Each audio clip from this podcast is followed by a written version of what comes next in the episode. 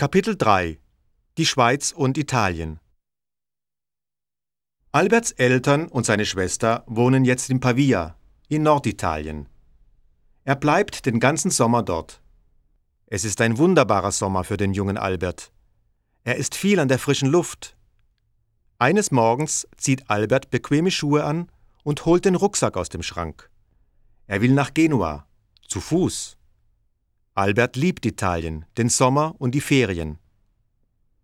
Aber der Sommer geht zu Ende. Was soll aus dem Jungen werden? fragen sich die Eltern. Wovon willst du denn leben, Albert? Du musst weiterlernen. Dann kannst du Ingenieur werden wie dein Onkel Jakob. Albert hat keine Lust, Ingenieur zu werden. Aber er tut, was der Vater sagt. Er schreibt sich für die Zulassungsprüfung an der Eidgenössischen Technischen Hochschule in Zürich ein. Albert ist 16. Erst mit 18 kann man normalerweise auf die Universität. Er versucht es trotzdem. Am nächsten Tag geht er zum Rektor. Aha, sagt der. Einstein, Albert. Mathematik, Physik, Chemie, sehr gut. Literatur und Geschichte, mangelhaft. Die Kultur, junger Mann. Was soll ich denn tun? fragt Albert. Sie sind noch sehr jung, Herr Einstein. Gehen Sie noch ein Jahr zur Schule, machen Sie das Abitur und dann kommen Sie zu uns zurück. Der Rektor hat verstanden, dass er es nicht mit einem normalen Jungen zu tun hat. Ein Wunderkind, denkt er. Ein Jahr lang besucht Albert das Gymnasium in Aarau in der Schweiz. Diese Schule gefällt ihm gut. Es ist keine Kaserne wie die Schule in Deutschland. Die Lehrer sind freundlich und nett. Mit seinen Mitschülern versteht Albert sich gut. Das ist etwas Neues für ihn. In Deutschland hatte er keine gleichaltrigen Freunde. Die Schweizer Schule gefällt mir, sagt sich Albert. Die Schweiz gefällt mir auch, viel besser als Deutschland. Ich will Schweizer werden. Deshalb gibt Albert mit 17 die deutsche Staatsbürgerschaft ab. Wenig später wird er Schweizer. Das bleibt er viele Jahre lang.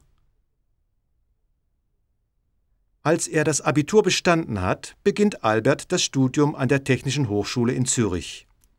Er trägt jetzt einen Schnurrbart. Die Frauen mögen ihn, den jungen Mann mit den dunklen Haaren und tiefbraunen Augen. Nur fünf Studenten besuchen seinen Kurs an der Hochschule. Albert ist der jüngste der Gruppe. Er ist erst 17. Die älteste ist eine Frau, Mileva. Mileva ist 21 und Tochter serbischer Eltern. Eine Frau an der Technischen Universität. Das ist zu dieser Zeit eine kleine Revolution. Mileva studiert viel und bekommt gute Noten. Sie gefällt Albert sehr. Besonders schön ist sie nicht, sie hinkt auch ein bisschen. Aber sie ist sehr intelligent.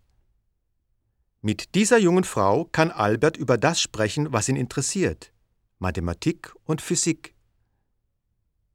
In den Ferien fährt Albert zu seinen Eltern nach Italien. Sie wohnen jetzt in Mailand, in einer Wohnung im Stadtzentrum, in der Nähe des Doms und der Galleria. Aus Mailand schreibt Albert Liebesbriefe an Mileva. Er nennt sie Doxel. Das ist schwäbischer Dialekt und heißt Püppchen. Da sind sie schon sehr verliebt. Albert will Mileva heiraten. Seine Eltern sind nicht einverstanden. Vor allem Alberts Mutter will diese Mileva gar nicht gefallen. Sie denkt, diese Frau hinkt. Sie ist nicht reich, sie ist Serbin. Sie ist zu alt für Albert. Auch der Vater ist skeptisch. Albert, sagt er sehr ernst zu seinem Sohn. Eine Frau ist ein Luxus. Wer kein Geld hat, kann nicht heiraten. Studier erst zu Ende, such dir eine Arbeit, dann sehen wir weiter. Vier Jahre später ist Albert mit dem Studium fertig. Wie geht es jetzt weiter? Eine Universitätskarriere eine schöne, sichere Stelle als großer Professor oder Wissenschaftler? Albert bewirbt sich bei Universitäten in ganz Europa, von Pisa bis Stockholm. Nichts. Albert Einstein ist nach dem Studium arbeitslos. Nach langer Suche findet er eine Stelle beim Patentamt. Er verdient wenig, aber die Stelle ist sicher, Endlich. sagt Mileva. Jetzt können wir heiraten. Sie ist froh, denn sie liebt ihren Albert sehr und er liebt sie. Vier Jahre arbeitet Albert im Patentamt. Er wird Vater eines Sohnes, Hans. Büro, Familie und Physik. Das ist jetzt Alberts Leben. Ja, denn er hat die Physik nicht vergessen. In seiner Freizeit trifft er sich oft mit zwei Freunden. Sie sind Physiker, so wie er selber, und die drei gründen zusammen die Akademie Olympia. Ich weiß, du denkst, das ist so ein Club zum Biertrinken und Spaß haben. Aber wir arbeiten ganz ernsthaft an physikalischen Problemen. Viel ernsthafter vielleicht als an den richtigen Akademien. Mileva ist ein bisschen neidisch. Physikalische Theorien interessieren sie auch. Aber sie ist jetzt Hausfrau und Mutter und bleibt abends zu Hause bei ihrem Kind.